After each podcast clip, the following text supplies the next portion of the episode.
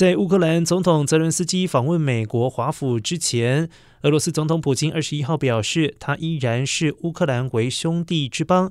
他声称，俄乌战争是第三国政策的结果，并非俄罗斯的政策所造成。他宣称，西方洗脑了前苏联国家，先从。乌克兰开始着手。他表示，多年来我们试图与乌克兰建立友好的邻国关系，提供贷款以及廉价的能源，但没有起作用。而另外一方面，泽伦斯基已经启程访问美国华府，预计将与总统拜登会谈，并且寻求美方提供乌克兰所需的武器。